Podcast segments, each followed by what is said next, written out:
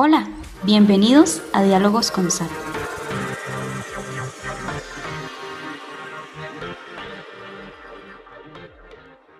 Hola, hola, sean bienvenidos todos y todas a este nuevo episodio de Diálogos con Sal.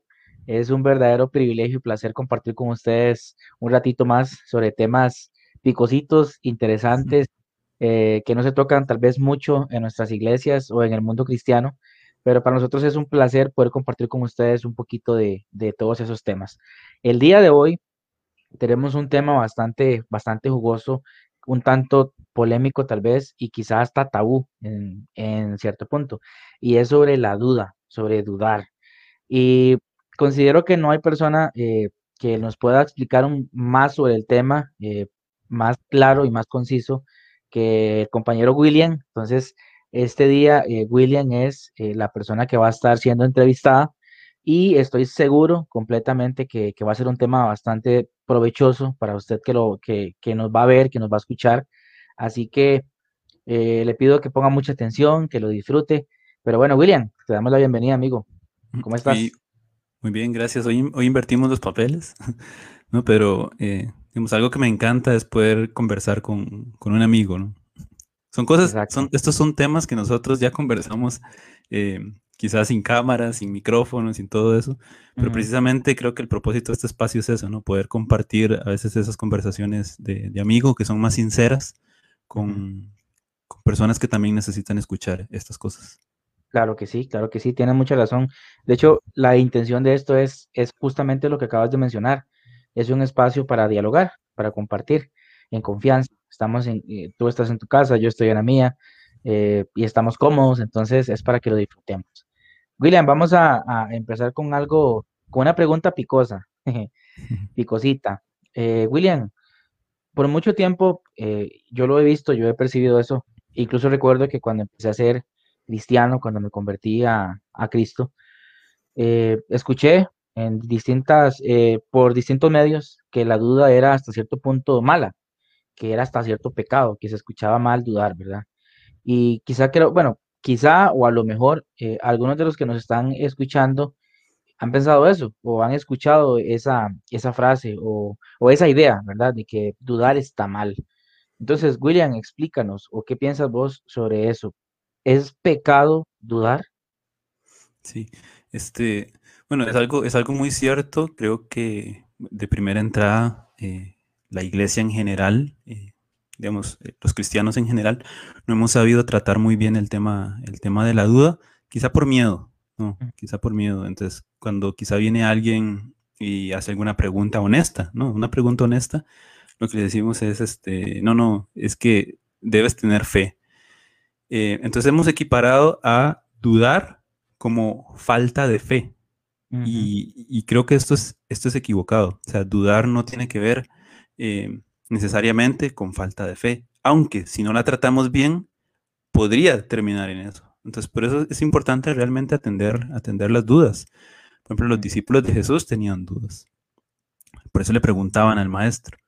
Entonces, eh, más bien por ahí creo que ya, ya estoy adelantando, ¿no? Una clave, ¿no? Que, sería eh, llevar las dudas a, buen puerto. Pero contestando, digamos, un poco la pregunta, eh, no, dudar, dudar no, no, es, no es pecado. De hecho, vemos que, que, la manera de enseñar de Jesús era por medio de preguntas, ¿no? Poner a pensar a la gente.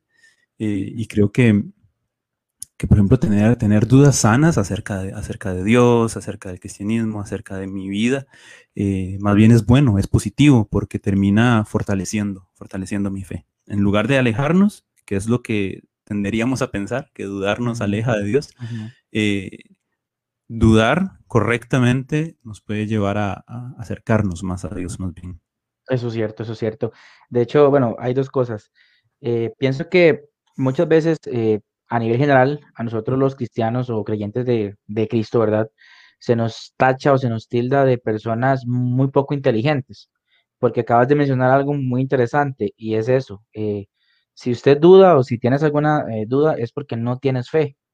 Entonces, tenemos esa costumbre de relacionar la duda con falta de fe. Y por eso muchas veces, aunque no entendamos y aunque no sepamos ni qué estamos diciendo, muchas veces únicamente nos dedicamos a creer, ¿verdad? Y, y hay como ciertos clichés, frases clichés de que a Dios no se le cuestiona, ¿verdad? Que a Dios se le obedece. Y, y eso es cierto, claro, es cierto, pero a veces olvidamos eh, ese aspecto que tenemos como seres humanos, ¿verdad? Que tenemos eh, la tendencia a dudar, ¿verdad? Incluso vos mencionabas los discípulos de Jesús, había uno muy conocido por todos, eh, nuestro querido amigo Tomás, ¿verdad? Que hay mucha gente que lo tilda de, de un hombre de poca fe, ¿verdad? Un hombre que dudaba, pero igual que él, eh, los otros que estaban con él también tenían sus dudas, solamente tal vez no las expresaban de la misma forma. Y yo creo que eso nos lleva a, otro, a, a un pequeño problema, que hay muchas personas que pueden llegar a creer que porque tienen muchas dudas, no merecen ser hijos de Dios o hijas de Dios. ¿Qué te parece, William, eso? ¿Puede ser cierto o no puede pasar eso? Yo creo que principalmente ahí, ahí es donde está un, un gran problema, porque la gente tiene dudas pero no las resuelve, ¿no? Eh, por, por ahí más adelante podemos hablar de esto, que es sobre los tipos de dudas que hay. Em, pero, por ejemplo, la gente puede tener una duda em, de tipo emocional. eh, por ejemplo, muere un familiar y decir, bueno, es que si Dios es bueno, ¿por qué permite esto? ¿Verdad? Una tragedia. Eso es una duda legítima. em, pero, sí, no sé, empiezan a desconfiar. eh, la duda, de hecho, eh, genera desconfianza y simplemente no la atienden, la, lo dejan pasar, lo dejan pasar y, y al final, digamos, se terminan ellos mismos eh, agobiando en sus propios pensamientos y no, terminan quebrándose, ¿verdad? Lo mismo puede pasar con una duda de tipo este, más intelectual, ¿no?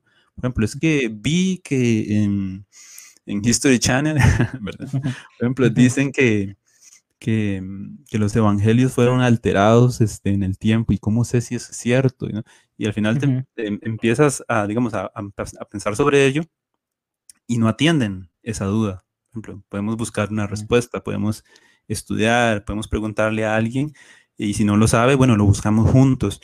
Eh, pero la gente no hace eso, ¿no? Creo que, que por, ahí, por allí también habría que, que tra- tratar un tema sobre, sobre eh, ser iglesia, ¿no? Sobre ser compañeros, sobre, Ujú.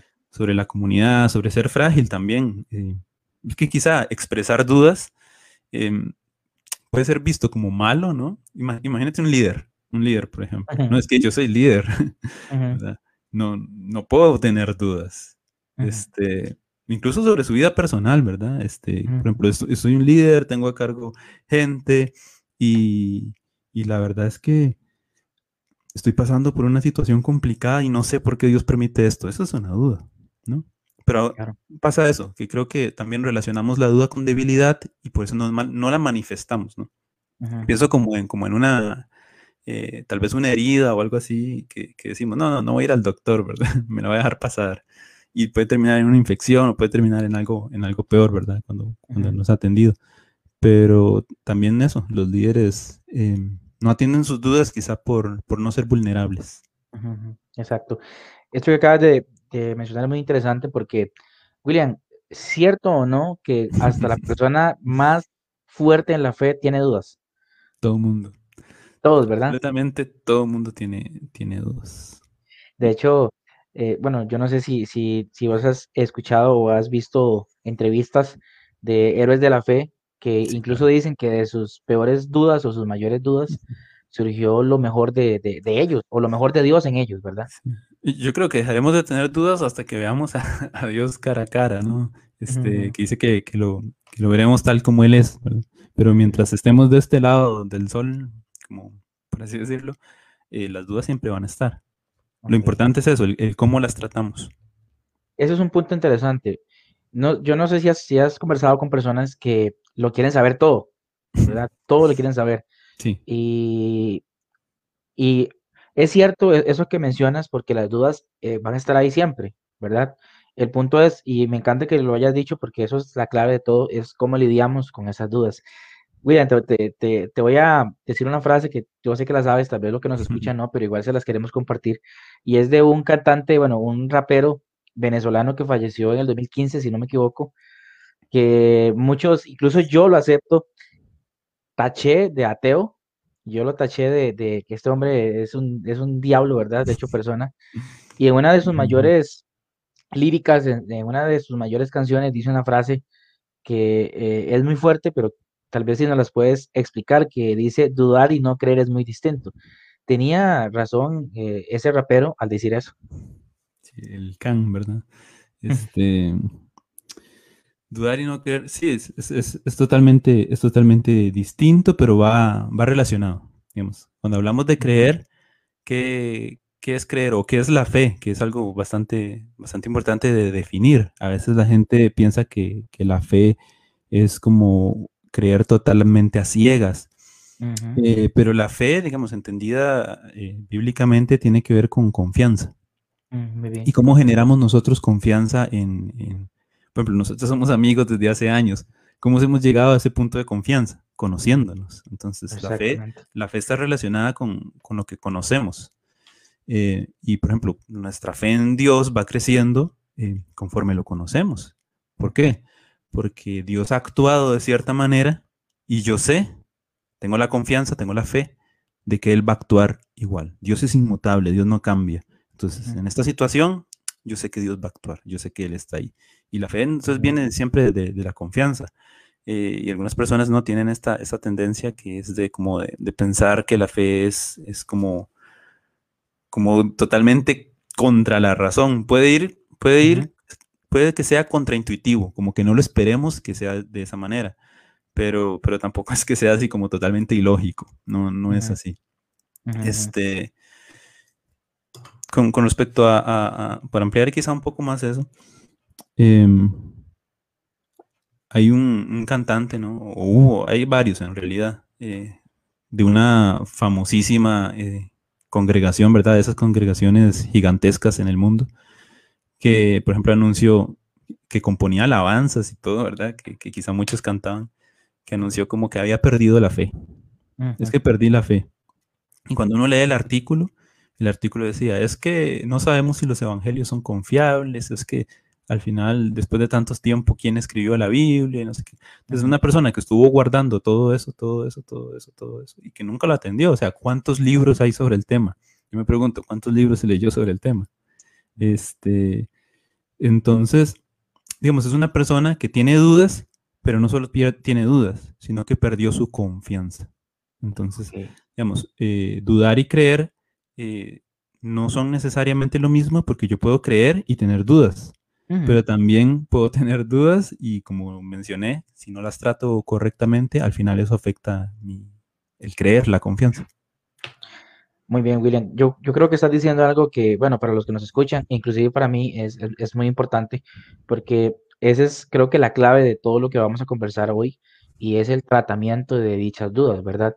Uh -huh considero, ¿verdad?, que, que, hay, que, uno de los problemas que, que tenemos, eh, no sé si, si, esto pasará a nivel mundial, pero sí creo que es a nivel, digamos, occidental, no sé cómo será en el otro lado del mundo, es el, el justamente no tratar estos temas, porque sí. muchas veces eh, las personas, incluso yo lo confieso, muchas veces no he dicho algunas cosas por temor, ¿verdad? Por el temor al que van a decir, cómo es posible que, que tengas ese tipo de dudas, si eres cristiano, si eres cristiana, si se supone que ya ha sido un retiro o un encuentro, como tú quieras llamarle, eh, no deberías tener estas dudas. Entonces, como acabas de decir un ejemplo muy bueno, es como cuando estamos mal y no queremos ir al médico, ¿verdad? Estamos muriéndonos, pero decimos que estamos bien. Entonces, yo considero que, bueno, y, y incluso es hasta bíblico, ¿no? Que, que nada está oculto. al final todo saldrá a la luz y lastimosamente el no tratar esas dudas o esas inquietudes nos terminarán alejando de Dios o incluso hasta siendo apóstatas, ¿no? Hasta siendo personas que van en contra de lo que alguna vez dijeron que, que, que estaban seguros creer. Totalmente. Algo que, que, yo creo que es importante, William, mencionar, eh, es lo que la Biblia nos enseña, porque justamente por eso la Biblia es el libro sagrado de nosotros, uh -huh. porque vemos episodios y vemos personajes teniendo dudas una y otra vez, o personajes con crisis existenciales durísimo, pero como mencionabas, y se nota, que es muy evidente, la clave era la confianza que ellos tenían. Por ejemplo, el apóstol Pablo, ¿verdad? Cuando dice, incluso dice que estuvo a punto de morir, que sentía que se acababan sus fuerzas, sí. dice que ya estaba a punto, pero que en ese momento, de él tenía algo dentro de sí que le hacía eh, tener esa confianza que tal vez los de alrededor no tenían, o tal vez los que estaban cerca de él no tenían. Entonces, eso es clave. la confianza que podemos tener en, Dios, ¿verdad? Ahorita que, que, mencionas eso, me acabo de recordar, uno de mis salmos preferidos es el Salmo 77. Es un salmo de Asaf, que es un salmo que empieza muy depresivo, ¿no? Empieza diciendo cosas incluso herejías, por así llamarlo, cosas totalmente salidas de, la verdad. Y se habrá cambiado la diestra del Dios Altísimo y, ya no tendrá más misericordia de nosotros para siempre. Uf, qué duro, ¿verdad? empieza a preguntar estas cosas, pero en la segunda mitad, sí, y en la segunda, está diciendo lo que él siente. Y en la segunda mitad del Salmo, de hecho, como en el medio hay como un, giro argumental. Dice, enfermedad mía es esto, me acordaré de las maravillas del Dios Altísimo. Y empieza a narrar acontecimientos, ya está el pueblo, este, entre las aguas, eh, pues recordando el éxodo, ¿verdad? Este, y es eso, entonces está recordando, yo me siento así, no, pero Dios es de esta manera. Y al final pone su confianza en Dios, ok, yo conozco a Dios, sé que Él es así, y, y bueno, la duda, digamos, la lleva a, buen puerto, pero las expresa, ¿no? Podemos encontrar eso en Jeremías, las encontramos, las encontramos con David, las encontramos con muchos profetas, ¿no? Eh, que, expresan, expresan cómo se siente. Jeremías dice, y, y, no hablaré más ya, este, ¿verdad? De, ti. Pero me es impuesta necesidad al final. Bueno, ahí, eh, son genuinos, que es algo que creo que la Biblia nos, nos enseña son, son honestos con consigo mismo y con los demás. Eh, y creo que eso es algo muy importante para, para la iglesia de hoy, el, el poder ser, ser vulnerables. Eso que decías, William, y si me ven aquí como moviendo el dedo es porque estaba buscando un salmo, que, que eso que mencionaba me, me acordó ese salmo, que es curioso porque es uno de esos salmos que es muy poco probable que se predique un domingo en una iglesia, es el, es el salmo que no usaríamos a la hora de, pedirle a Dios. Y ese salmo 88 de los, de los, creo que es de los hijos de Coré, sí, es de los hijos de Coré, ya viví. Y en ese salmo hay, quiero ver, hay 18 versículos y es descargando todo lo que, lo que ellos piensan o lo que él piensa, ¿verdad? Lo que el salmista piensa. Entonces, por ejemplo, dice cosas muy rudas, ¿verdad? Cosas bastante complicadas o bastante difíciles, porque mira lo que dice el versículo 16 tu ira se ha descargado sobre mí, tus violentos ataques han acabado conmigo. Y, es algo, no es literal, ¿verdad? Pero, pero él está diciendo cómo se siente, ¿verdad? ¿Cómo se siente? y, no vemos que Dios se enoje, no vemos que Dios lo extermine por eso, ¿verdad? Porque algo que decías, y esa palabra me gusta mucho, es genuino, ¿verdad?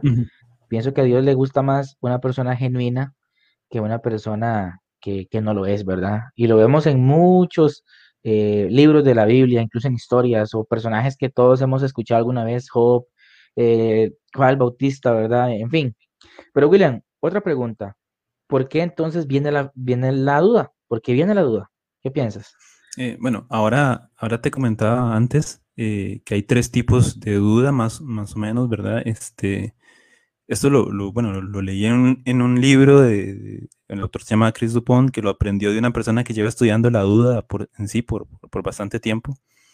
Eh, y él, lo resume más o menos en tres tipos de duda, y que es la duda intelectual, la duda emocional y la duda volitiva. Entonces, mm. eh, cada duda nace de forma distinta y se debe tratar de forma distinta. Eh, por ejemplo, la duda intelectual es, eso, es una pregunta sobre el conocimiento de algo. Como, comentaba anteriormente, este, bueno, es que vi un documental que decía que, Jesús nunca existió y es una copia de otros dioses, Por ejemplo. Es algo que yo viví. Cuando estaba en el colegio, a mí me pusieron un documental, un amigo, me puse un documental que se trataba sobre esto, que Jesús era una copia de otros dioses y que no sé qué. Eh, y a mí, digamos, eso me golpeó, me golpeó intelectualmente, aunque, digamos, yo seguí confiando, confiando en Dios. Eh, y es una duda que yo resolví tiempo después. Eh, ¿Cómo se resuelve una duda de estas? Bueno, con conocimiento. Es una duda de conocimiento, se resuelve con conocimiento estudiando. ya después este, uno se da cuenta que, que, por ejemplo, ese documental no es para nada académicamente serio, que todos los datos que dice están errados y que, por el contrario, tenemos eh, más, podemos tener más confianza en, los documentos del Nuevo Testamento que en cualquier otro documento del mundo antiguo. Por ahí después tenemos la duda emocional, que es la duda, una de las dudas más comunes eh, que puede surgir ¿De dónde nace? Bueno, nace precisamente de eso, de las emociones. Y, como te mencionaba, por ejemplo, puede ser un, evento fatal, ¿verdad? Un evento triste. por ejemplo, que asesinen a un familiar y entonces ahí nuevamente nos preguntamos, bueno, pero es que, ¿por qué Dios permite esto?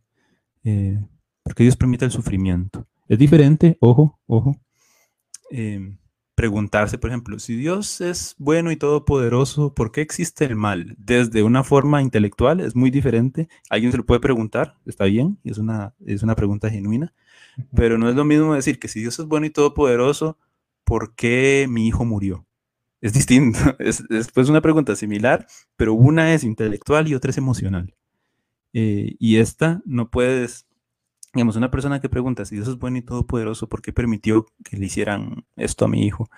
Eh, no, uno no puede llegar y darle toda la, tesis académica que hay al, respecto, ¿verdad? Porque esa persona no necesita eso. Por ejemplo, la Biblia dice que, eh, que riamos con los que ríen y que lloremos con los que lloran. Entonces, ¿cómo se atiende este tipo de duda? Eh, siendo cercano. ¿no? La, Biblia nos llama a, esto, somos una comunidad, una comunidad de fe. Y esta duda en realidad eh, se atiende pues dando apoyo. es lo único que se puede hacer. Esa persona eh, quizá no, no está buscando una respuesta, está buscando un, hombro en el, cual llorar. y bueno, cada una requiere su inversión, ¿no? Por, por el lado de, de la intelectual, necesitamos personas que, que sepan, que estudien, ¿verdad? Que sepan estas cosas y que puedan apoyar a, los que tienen este tipo de dudas.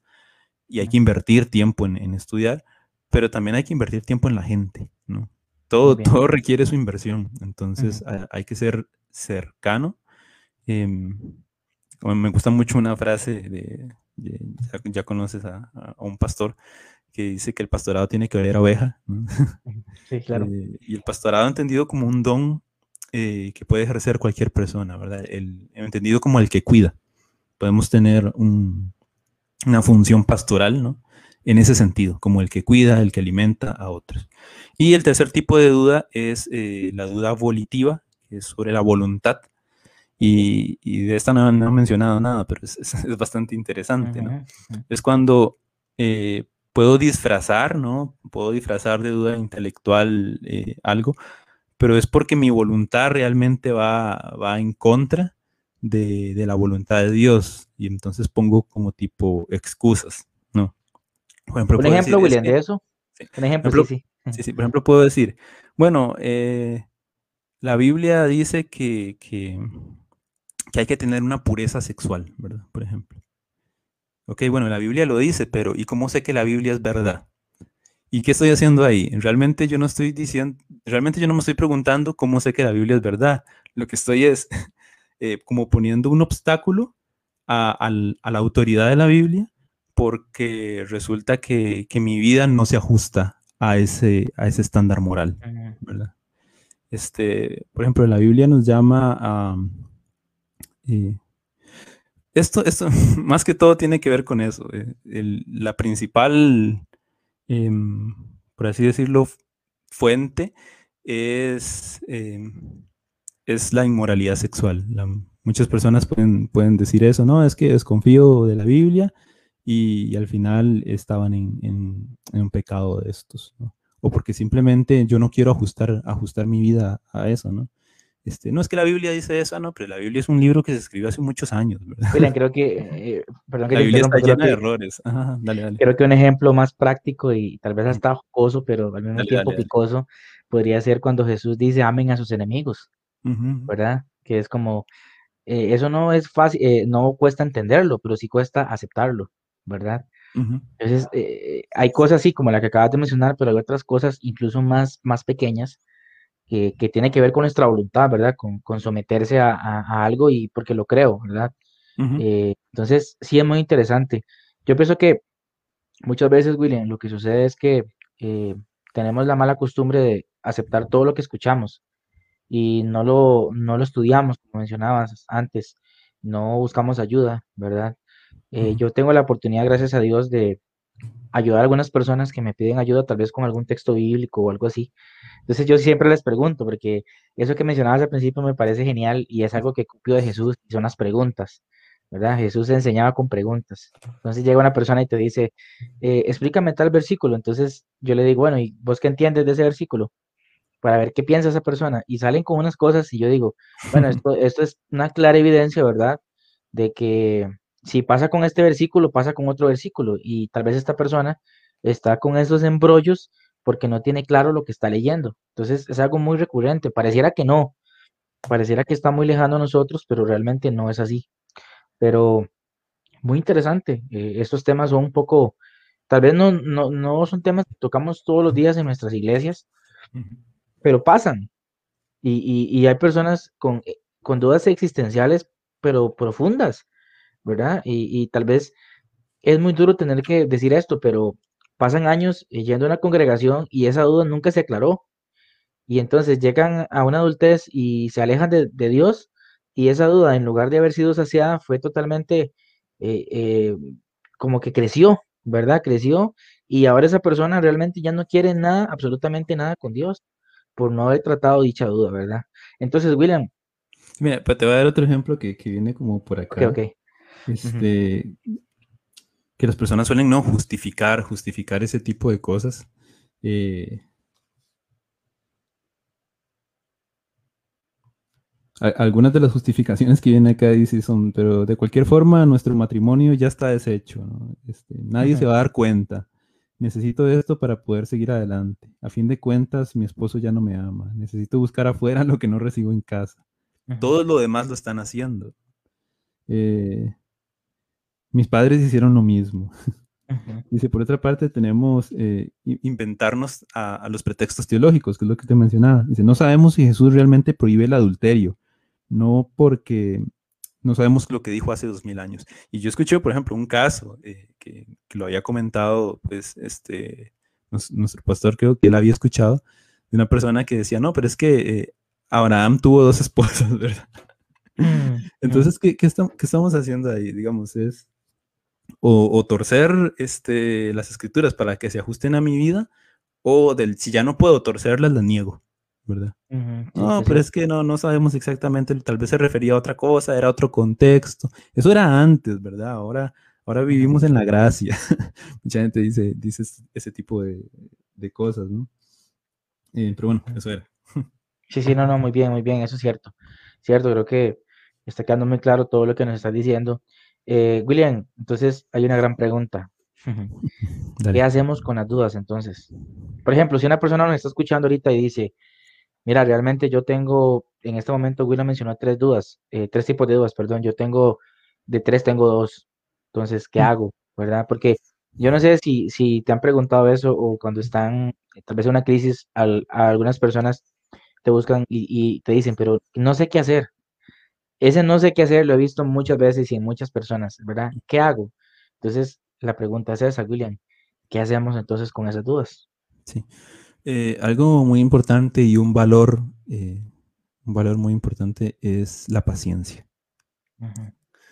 La paciencia porque eh, las cosas no se resuelven de un día para otro. No. Hay este, un caso, por ejemplo, de, de alguien que, que era ateo, ¿no? Eh, Hay, hay una película sobre ello y se convierte al cristianismo y la película la vemos en una o dos horas, ¿no? Pero el proceso de él fueron de dos años, dos años resolviendo sus dudas.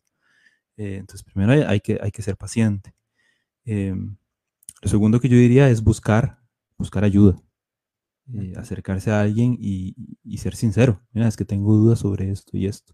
Es que no entiendo la verdad, eh, eh, algo que, que dice la Biblia, o me cuesta entenderlo porque me choca, porque, porque creo que, por ejemplo, lo que yo hago está bien, pero la Biblia este, dice que está mal y lo que creo que está equivocado es la Biblia, ¿verdad?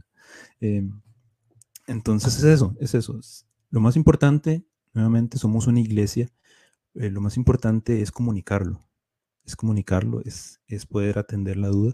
Eso para la persona que tiene la duda, pero por parte de la iglesia, eh, creo que también tenemos una responsabilidad de, de ser empáticos con las personas que tienen, que tienen esas dudas, que están viviendo en, ca- en carne y hueso este, la duda. Como te mencionaba, eh, uno tiene, tiene, que sacar tiempo para cualquiera del tipo de duda que sea el que tiene, el que tiene la persona. Si tiene una duda intelectual, por ejemplo, y se la comunica a su líder y su líder no la sabe, bueno, tienes que estudiar eso con, con la persona que tiene la duda. O sea, siempre la relación está presente. Somos seres relacionales. Los mandamientos más importantes es amar a Dios y al prójimo. Este, en eso se resume todo. Así que, que, que somos seres relacionales y cualquier cosa que, se haya que hacer en la iglesia siempre, siempre es en relación, nunca es yo mismo. Eh, eso es algo también muy importante. Las dudas no las puedo resolver yo. No, soy, no, soy, no soy omnisciente, ¿no? no soy ningún genio ni, para, para, resolver todos los problemas que quizá eh, ha tenido la historia de, la iglesia o la teología o la filosofía o lo que sea. No puedo pretender hacer eso yo. Porque si una persona quiere resolver sus dudas por sí sola, va a terminar quemada, ¿verdad? Entonces, lo más, importante es eso, la comunidad. Eh, yo, como la persona que tiene la duda, como expresarla y también la iglesia, este, estar atento a, ese tipo de cosas. Ser, ser, la iglesia también ser paciente, ser em, empática con eso y, trabajar, ¿no? Eh, creo que a veces tenemos en nuestra mente que el éxito es, eh, creo que tenemos el éxito muy medido en números y, creo que tenemos que poner más atención a los procesos eh, que a los eventos, a los sucesos, a que suceda algo. Y, eso demanda tiempo, ¿no? llevar el ritmo de las personas, eh, porque cada persona necesita atención por aparte, ¿no? atención especial. Sí, sí, eso es cierto. En otras palabras, creo que sería bonito mencionarlo así, estamos invitando a que dudes, te estamos invitando a que tengas dudas. Suena raro, no suena como muy, como muy común esto, pero, pero sí, eh, estoy seguro que las personas que nos están viendo o nos están escuchando, al igual que Will y yo, tenemos dudas. Yo puedo decir que yo tengo dudas que en este momento aún no he, aún no he logrado entender o no entiendo por qué. Y probablemente nunca las vaya a entender, pero al menos sí he trabajado en esas dudas. Y ese es el punto, ¿verdad? Tratarlas. Entonces no está mal dudar, no es pecado como nos contaba William ahora.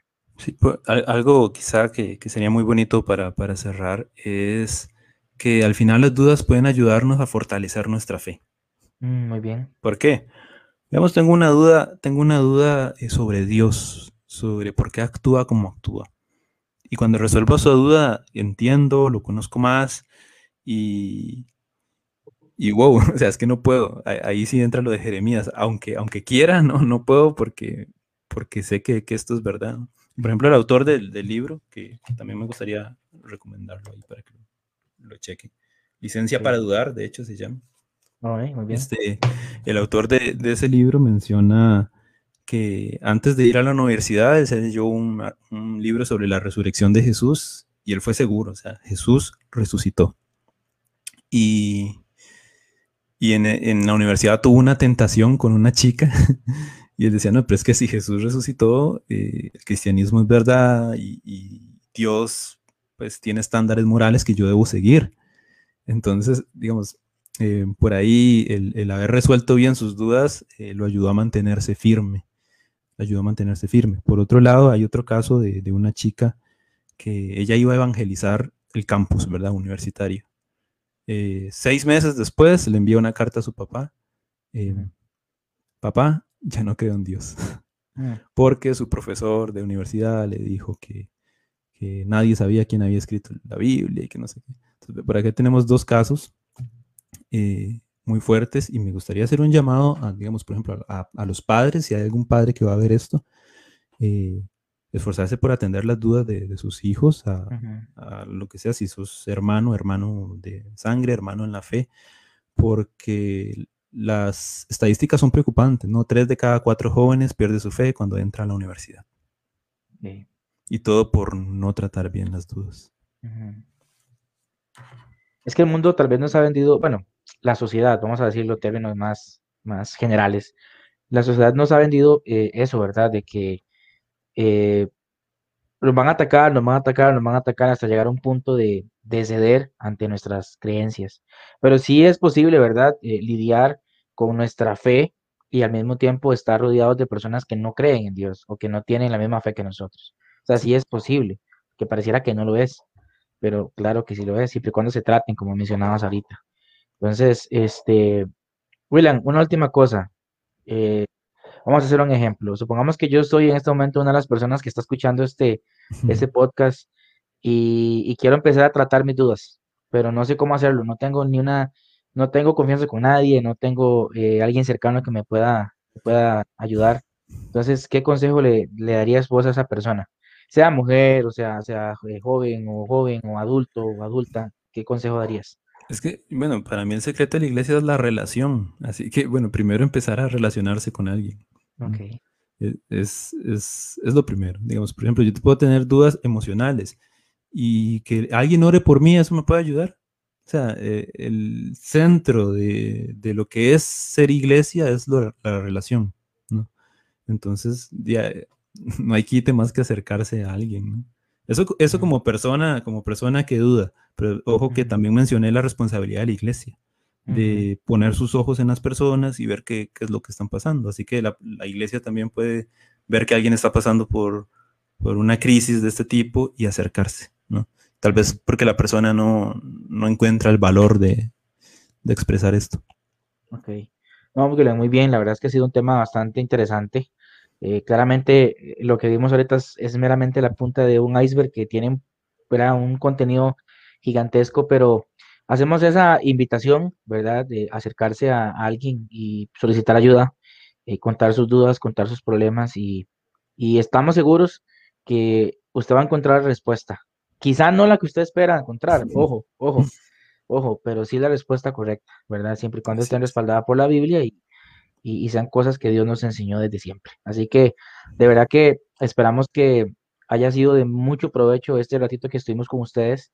Eh, ojalá esto los haya puesto a pensar, porque eso es para que usted piense también, usted se analice y, y, para que en medio de todas sus dudas usted tenga presente que usted es amado y es amada por Dios.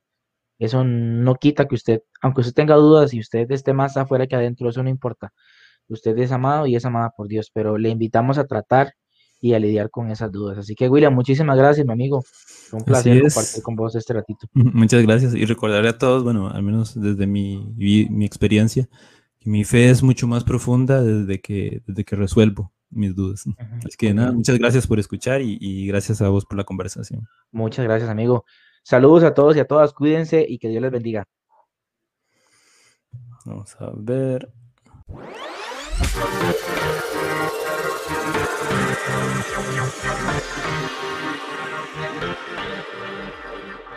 you.